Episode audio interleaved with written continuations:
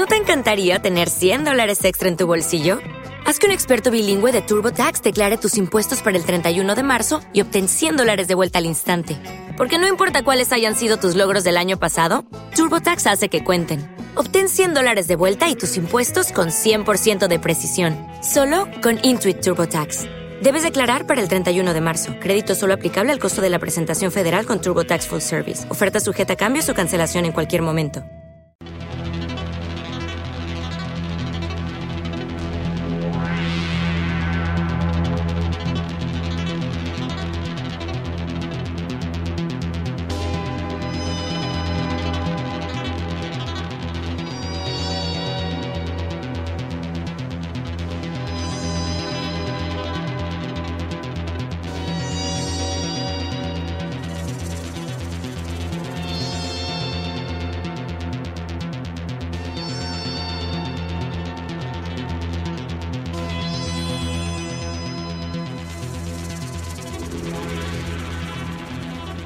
Vamos a continuar y lo hacemos con esta sintonía que, que suena tan espacial, es así como muy distópica y, crea tensión incluso. Es la marca de la casa de una sección que se llama Ciencia y Cine, con lo que vamos a terminar la noche de, de Ágora, o lo que es lo mismo, con conocimiento y además con banda sonora, con mucha música. De momento que pase el maestro de ceremonias, que es Javier Millán. Javier, buenas noches. Bienvenido. Hola, muy buenas noches. Música Gracias, inquietante, ¿eh? inquietante, como, Sí, como tu, sí. pre- tu presencia siempre es inquietante para lo bueno y para lo malo. Sí, eh, además esto de maestro de ceremonias me, me pega bastante, ¿no? Con mis pelos, que parezco aquí director de orquesta. Pues más, más o menos me, me sirve, me sirve para Pero la no son, presentación no de son hoy. postureo tus pelos, ¿no? ¿O No, qué? no, son naturales completamente. completamente vienen de serie. Sí. Era, era el, era el destino. Eh, vas a hacer como siempre de maestro de, de ceremonias, eh, pero es que el tema que nos propones se podría decir así porque mm, gracias a, a esto todos somos un poco nuestro propio maestro de, de- de ceremonias, ¿no? El que Sí. al menos elegimos lo que poder disfrutar y, es, y escuchar. Pero Mm. venga, cuéntanos tú la, la historia de hoy. Bueno, primero no te quites mérito porque realmente la propuesta es tuya. Hace unas semanas me mandabas un WhatsApp. Estaba esperando que lo dijeras. Sí, lo tengo que decir porque, porque me tengo que rendir a la evidencia. Me ha encantado esta serie. Y me mandaste un WhatsApp hace, hace varios días y me dijiste, mírate esta serie que está en Netflix que te va a gustar. Una serie sobre Spotify. Y claro, digo, una serie sobre Spotify. Pero, a Entonces ver. empecé a buscar, dije, Pero, a ver, ¿qué es esto, esto, es- no? está quedando reflejado. Me dicen mis compañeros que sí, que lo están grabando tres veces, no solo dos veces, no solo la copia digital que, que se realiza veces. automáticamente, sino tres veces. ¿no? Por estas palabras. Entonces, ¿me quieres decir que tú mm, en un principio recelaste? Uy, Marcos proponiendo temas. Aquí, eh, cuando yo, yo, yo, yo soy ciencia y cine. Pero al final, ¿qué, qué ha pasado? Pues ¿qué ha pasado? Pues ha pasado la, la Estoy ironizando, ¿eh? por favor, que nadie... Totalmente. Sí. Eh, Bueno, ya ocurrió. Acuérdate que también me propusiste aquel tema de la vuelta al mundo en 80 días y esta vez otra vez has acertado de lleno. Vamos a hablar de la miniserie La Playlist, eh, que nos habla del nacimiento, de la creación de una plataforma que prácticamente eh, todos estamos utilizando a día de hoy. Además, lo interesante de la serie es que son solamente seis capítulos, es decir, que la puedes ver de una sentada fácilmente en un fin de semana y cada uno de ellos nos ofrece una perspectiva diferente de la historia, desde el punto de vista del creador, la abogada, la industria discográfica, los diseñadores informáticos, una serie muy de nuestros días y que abre de nuevo y profundiza en el debate que empezó a principios de siglo sobre el uso libre o no de la música y la cultura en general por Internet. Si te parece, vamos a escuchar su tráiler y luego te cuento más cosas. ¿Qué es realmente la música? En términos puramente técnicos, es una serie de sonidos encadenados que crean una reacción en la mente humana. Pero es mucho más que eso. Hay un gran vacío en el mercado. Nadie quiere verse asociado con Pirate Bay y no dan el paso para crear un gran sitio de música. ¿Quieres competir con Silicon Valley? Música para todos.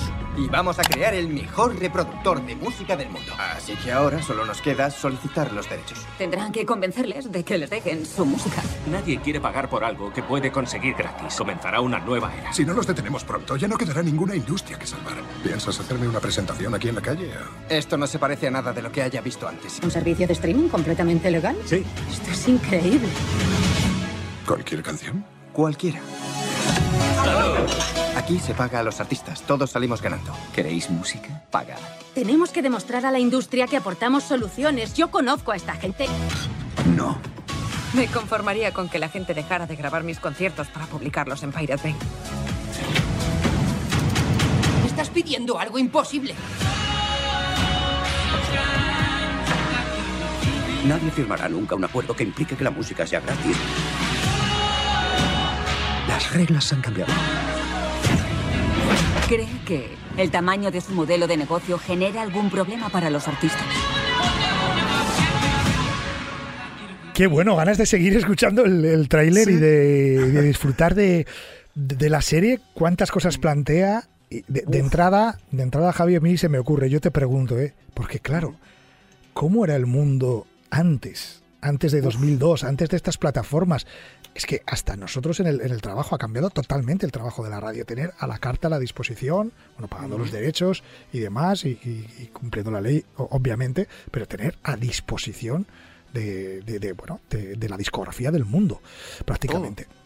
Todo, todo. Bueno, yo mismo cuando hacía mis primeros programas allá por finales de los 90, principios de los 2000, todavía no nos conocíamos, tenía que ir con un lote de CDs de mi casa directamente para poder pinchar las bandas sonoras que me gustaban, ¿no? Que, tan- Y que ahora- también tenía su aquel, ¿no? Para, También- también- para esto del, pe- del- cuando venía con los pelos y el postureo, ¿no? Con los CDs, tenía, Sí, sí, tenía su aquel, pero, pero claro, esto, esto ha mm, ampliado los horizontes y las posibilidades y Mm. ha agilizado todo muchísimo. Mucho.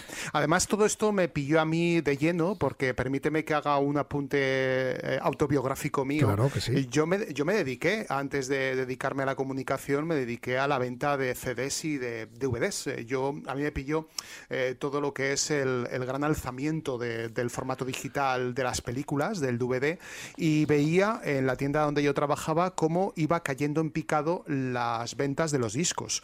Solamente en esos años, 2002, 2003, 2004, eh, se veían algunos fenómenos como el de Operación Triunfo, que hacían que los primeros programas, acuérdate, ¿no? que se vendían muchos discos, etcétera, pero se notaba que la industria discográfica estaba prácticamente tocada y herida de muerte. Y todo por culpa de los portales que empezaron a hacer por entonces, eh, portales que, que utilizaban la tecnología de Internet, que se estaba popularizando en todo el mundo. Y hemos escuchado además en el, en el audio del tráiler eh, el nombre de, de uno de estos portales, de Pirate Bay, eh, en inglés eh, bueno, se traduce como la bahía pirata. Hemos hablado de piratas también en otros momentos en Sí, este programa, sí, sí, pero estos piratas no son de parche y, pa- y- y- Pata y de pata de madera y pata de palo, sino que son otro tipo de, de piratas tecnológicos. ¿Qué pasa? Que crearon una, una plataforma, un buscador donde tú podías acceder a toda la música del mundo. Además, eh, toda se compartía a través de ficheros BitTorrent que eh, se eh, comparten a través del sistema de P2P. Es decir, hay un servidor, pero también eh, todos, los, eh, todos los usuarios comparten música entre ellos. Es decir, que yo puedo compartir música contigo o con cualquier persona de cualquier punto del planeta. Por lo tanto, poner vallas al campo, como se, se ha solido, se, se suele decir, ¿no? Sí, sí, sí. A, a este tema, sobre todo poner vallas a Internet, siempre ha sido muy, muy complicado. ¿Qué pasó? Que mm, las leyes de Suecia, eh, país donde nació Spotify, eh, eh, llevaron a, a Pirate Bay a juicio y fueron acusados por apropiación indebida de los derechos de autor. ¿Qué ocurría? Ellos en su portal tenían un montón de anuncios, sobre todo de casas de apuestas, eh, de portales pornográficos, recibían un dinero muy importante, eh, se enriquecían con ello y ese dinero evidentemente nunca llegaba a las empresas discográficas y mucho menos a los artistas. Por lo tanto, la ley tenía que poner cartas en el asunto y fallaron a favor de la industria discográfica, los mandaron varios años a la cárcel, eh, pero claro, esto se escapaba completamente del control de, de- de las leyes, porque luego nacieron otros portales, luego otros hicieron renacer, hicieron renacer Pirate Bay. Es decir, fue, fue, fue muy difícil, fue muy complicado. Por mucho que hubiera una sentencia, al final este tipo de plataformas volvían otra vez a, reflotar. No era una forma de ser y de estar las cosas. Sí, sí, y además eh, era, era un problema muy, muy grande, ¿no? Porque realmente tú podías hacer una ley y poder acusar a los responsables, pero es que los jóvenes querían seguir disfrutando de, esa fórmula de compartir música entre todos, ¿no? Eh, la gratuidad de la cultura, no solamente música, también tengo que advertir, programas de ordenador, eh, películas, series de televisión, esto incluye todo, todo lo relacionado con la cultura y la programación informática. Vamos a, creo que tienes por allí un audio de, mm. cómo era todo esto, cómo, cómo fue esta, esta historia a través de dos noticias, ¿verdad? Sí, son dos noticias, una relacionada con la justicia francesa y otra relacionada con Corea del Norte, ese país ah, al que Occidente habitualmente no puede acceder, país al que huyeron estos piratas. La justicia francesa ordena el bloqueo del sitio de descargas ilegales de Pirate Bay. Los proveedores de Internet tienen 15 días para impedir el acceso a la página sueca que funciona como un motor de búsqueda para descargar filmes o música. En 2013, casi uno de cada tres internautas consultaron sitios piratas de series o películas. The Pirate Bay, en Corea del Norte. En un comunicado, los fundadores del portal sueco de ficheros BitTorrent afirman haberse mudado allí. El rastreo de la dirección IP de la página la localiza en Pyongyang, aunque podría tratarse de un truco informático. El portal es uno de los más perseguidos del mundo por ofrecer materiales protegidos por copyright. Y así estaban las cosas, Javi, y mm. aparece la figura de uno de los grandes protagonistas de, esta historia, de Spotify. Daniel Eck. Eh, Daniel Eck se graduó en la escuela de secundaria y posteriormente estudió ingeniería antes de abandonar la carrera para centrarse en su estudio y desarrollo de sistemas de información como aplicaciones software y hardware de computadoras, las llamadas eh, TI, las tecnologías de la información. Y las primeras incursiones de Eck en el mundo de los negocios eh, comenzaron siendo muy joven, con 13 años, cuando inició un negocio creando sitios web para clientes desde su propio hogar. Esto es lo que ocurre siempre con, con, los grandes hallazgos informáticos, que parece que siempre se crean en una azotea, en un, en un garaje, ¿verdad? Esto suele, suele ocurrir, este tipo de, avances, ¿no?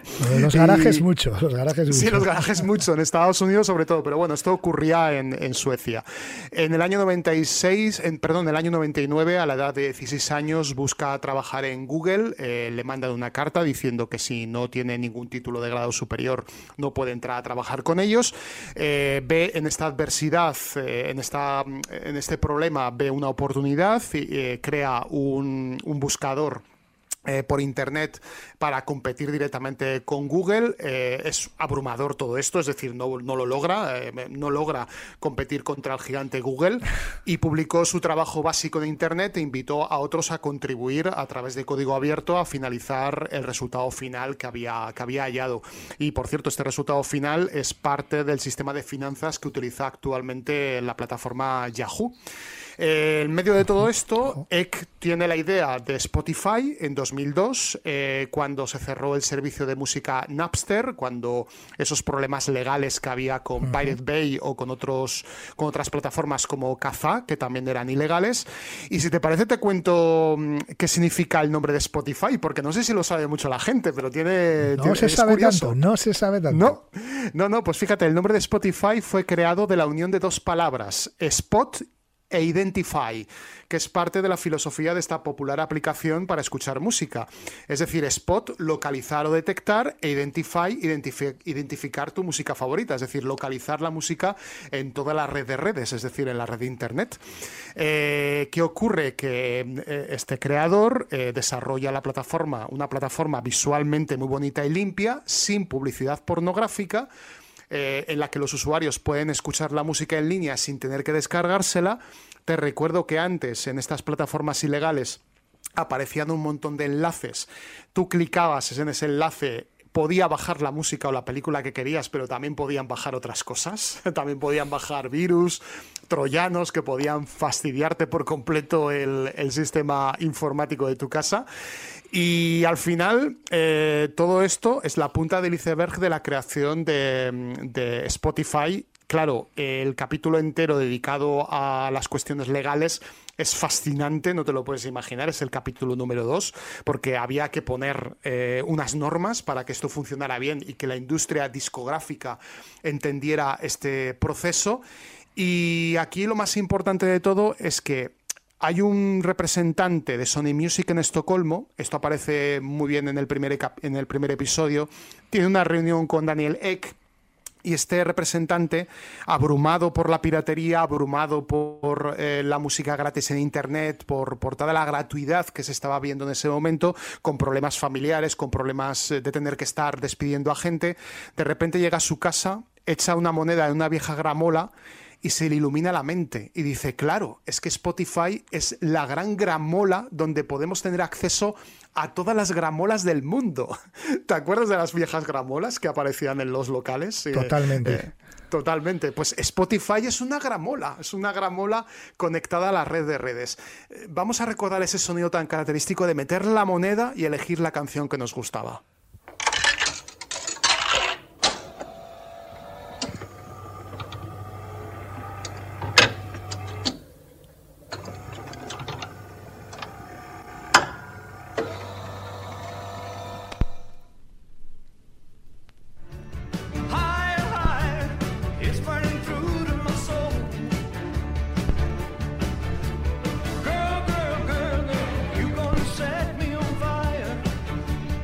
Bueno, es que estás, estás eh, incitando mi, mi, vena romántica también. ¿eh? Totalmente. No sé si esto es bueno. Vinilos, ¿eh? No sé si este es el objetivo que teníamos, pero. Yo también compro vinilos, ¿eh? todavía los sigo comprando. Me, me, gusta ese sonido de la aguja tan particular. Que puede tiene. convivir todo, puede convivir todo. Tenemos ahí nuestros, nuestros momentos de mirar hacia, detrás, hacia atrás. Eh, pero, pero claro, evidentemente, pues esto es un punto de aparte, Spotify. Eh, bueno, ¿qué? Entonces se le encendió la bombilla a los, a, lo, a, uno de los magnates de los que pueden influir en la, en la industria. y ¿Cómo sí. sigue esta, esta historia? No sé si estás contando demasiado, casi, ¿eh? Pero tú mismo. Sí, pero bueno, estoy contando solamente la punta del iceberg, ¿eh? es decir, hay, hay, muchos temas en la serie que evidentemente no voy a revelar, eh, pero hay que comentar que la gente eh, que no se asuste, que no se habla, a ver, se habla mucho de informática en la serie, pero siempre desde un punto de vista divulgativo. Además, no sé si sabes o conoces un término que es la ruptura de la cuarta pared. Sí, teatral. Eh, es muy teatral. Esto ocurre mucho en algunas series o películas. Esto ocurre en una película clásica como es La Rusa Púrpura del Cairo, donde sí, sí. los actores salían de la pantalla de cine e interactuaban con el público. En el caso de la playlist, eh, está el informático hablando con otros compañeros y de repente gira la cabeza y en vez de hablar con sus compañeros, habla contigo. Es decir, habla con el espectador directamente. Y entonces él se planta delante de la cámara y empieza a explicarte cómo funciona el desarrollo tecnológico de Spotify. Y es uno de los momentos más divulgativos tecnológicos que he podido vivir y experimentar en una pantalla de televisión. Pero ¿cuánto es te ha gustado? ¿Cuánto te ha gustado? Me ha encantado, me ha encantado. Y además es que he entendido conceptos que ya en la carrera em empecé a comprender, ¿no?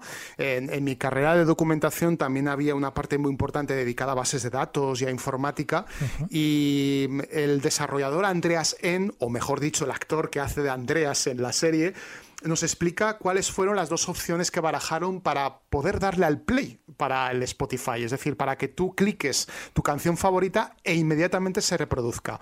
Por un lado, pensaron en utilizar un servidor, que era la, operación más, la opción más cara y costosa de mantener, la refrigeración, si se fastidiaban o había que comprar más por el contenido que, que iban sumando, y también utilizar otro sistema que es la red P2P, de la cual he hablado antes un poquito, que es la peer-to-peer, -peer, que significa de colega a colega y son aquellos programas que permiten a los usuarios de Internet conectarse entre sí y compartir archivos que están en sus ordenadores. Esto se utiliza en Emule, en SoulSeek, en BitTorrent.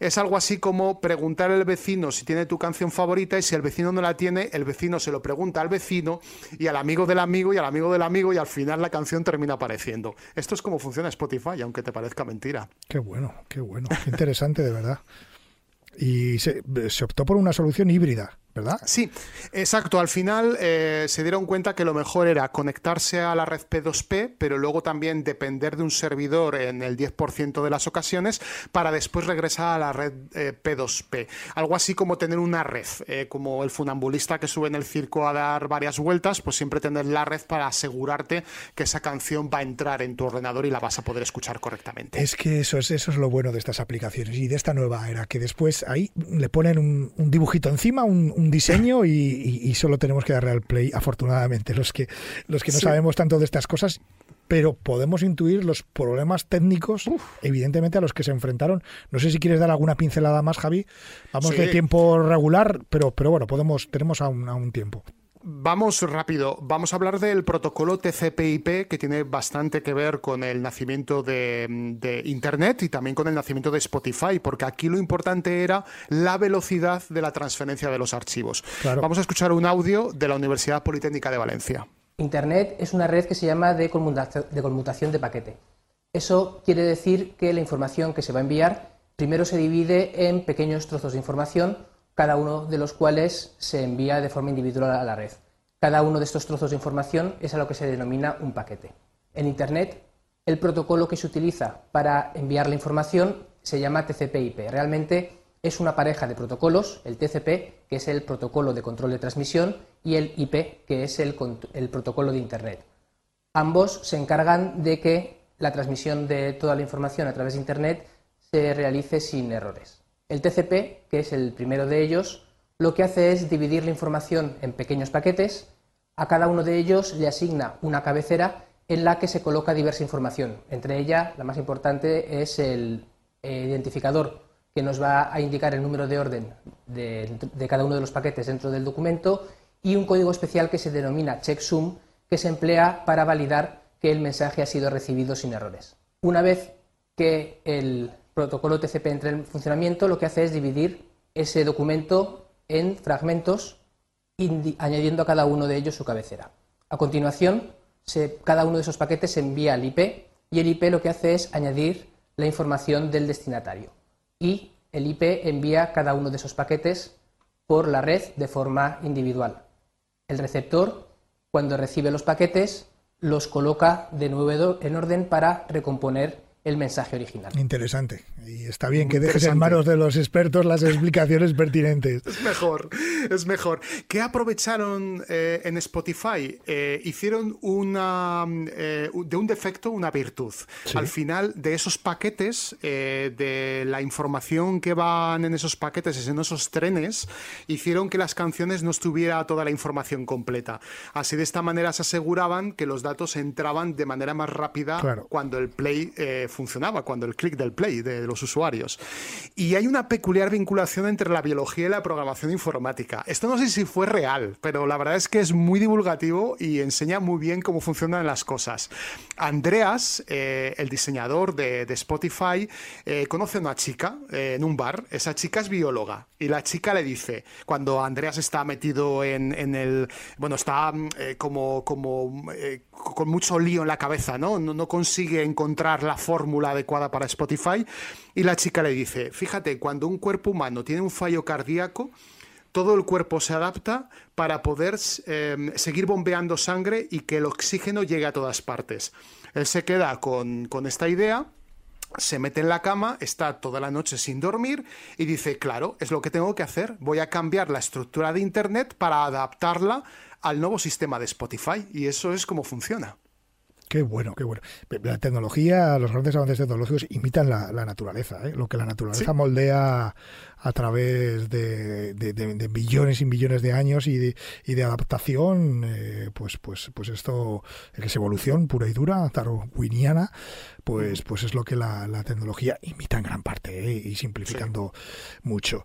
Y, y, mm, me queda una duda, ¿no? Había que convencer a la industria discográfica. Javi, ya, ya vamos acabando. Sí, esto fue el hueso duro. Eh, por un lado, les darían acceso a los datos de los usuarios, no a los datos personales, ¿eh? sino a los gustos de los usuarios. De esta manera ellos sabrían eh, cómo, cómo funcionaba el mercado. Claro, es que luego está el algoritmo que, de búsqueda y, demás, ¿no?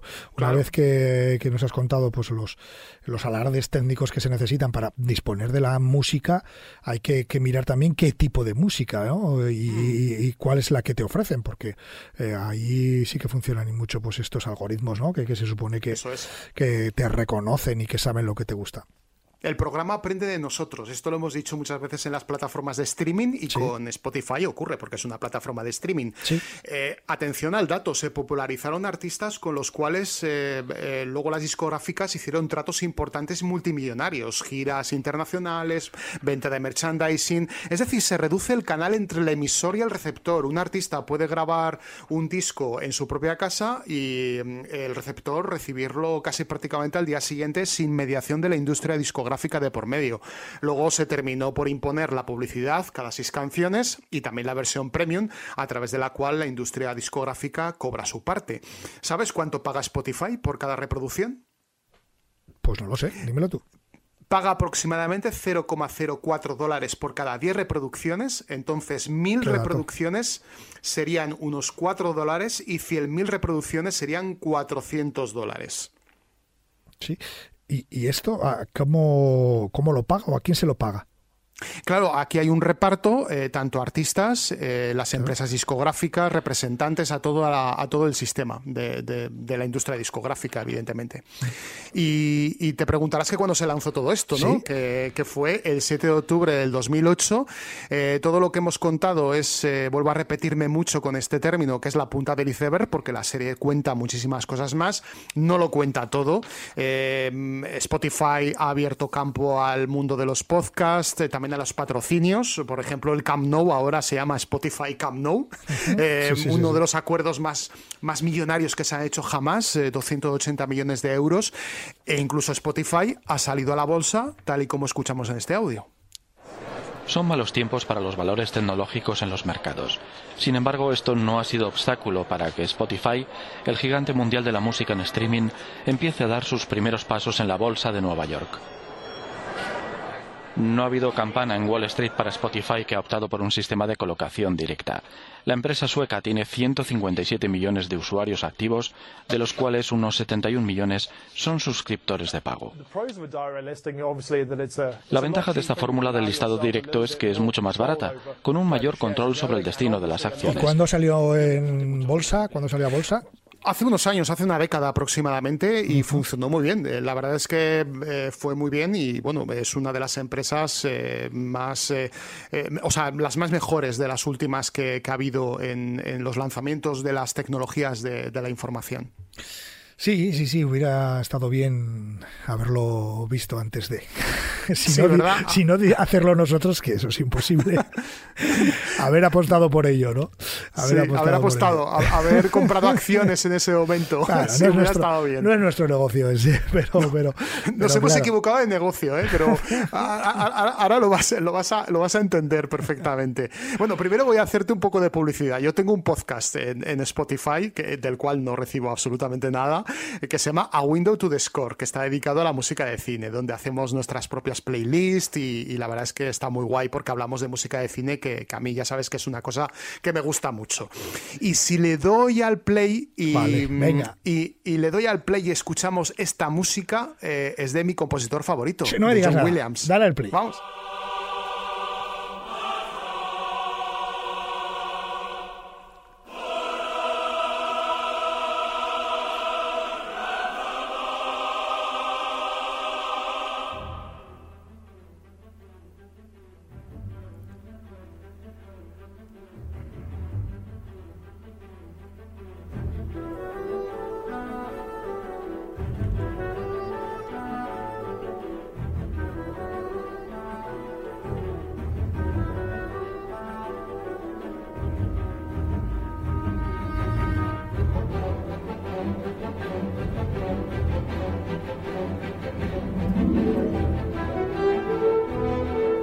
Es que es una maravilla que te sientes ahí y digas, venga, ¿Qué pongo? ¿Qué pongo? ¿Qué Venga. pongo?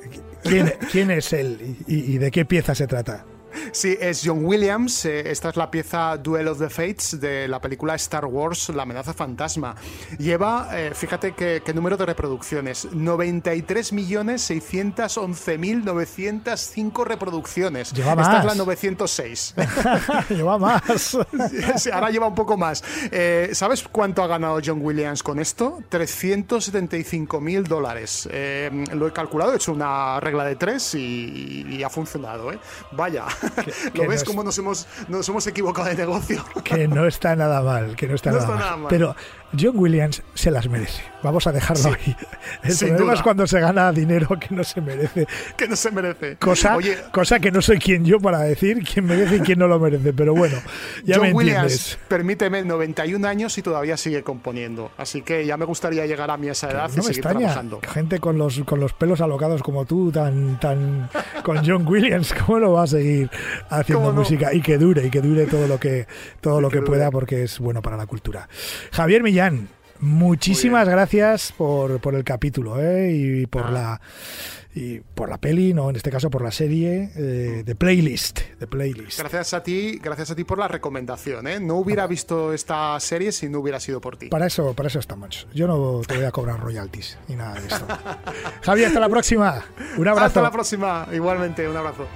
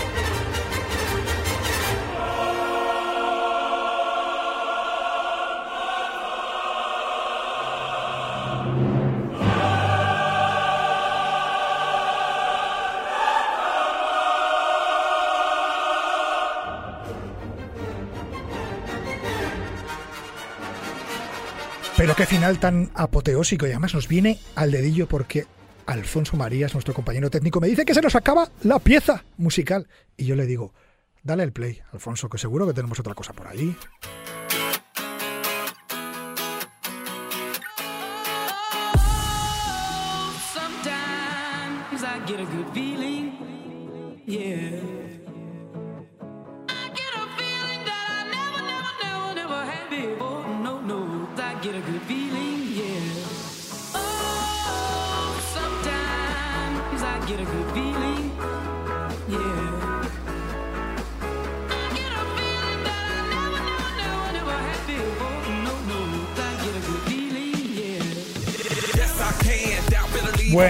Radio y la música, qué, qué maravilla. Y, y gracias también en parte a la ciencia y a la tecnología. ¿Qué vamos a decir nosotros?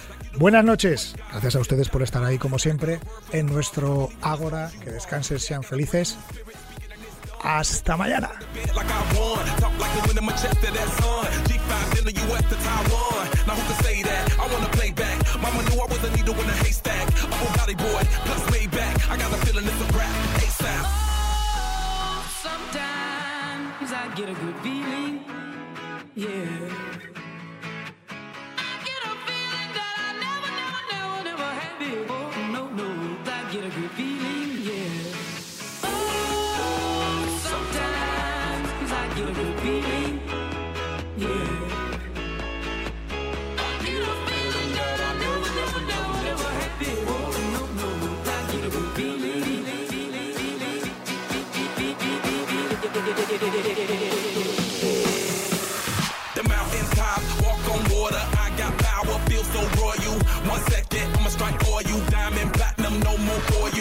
adrenaline, never giving in. Giving up's not an option, gotta get it in. Witness, I got the heart of 20 men. No fear, go to sleep in the lion's den. That glow, that spark, that crown. You're looking at the king of the jungle now. Stronger than ever, can't hold me down. A hundred miles gunning from the pitch's mouth. Straight game face, it's game day. See me running through the crowd full of melee. No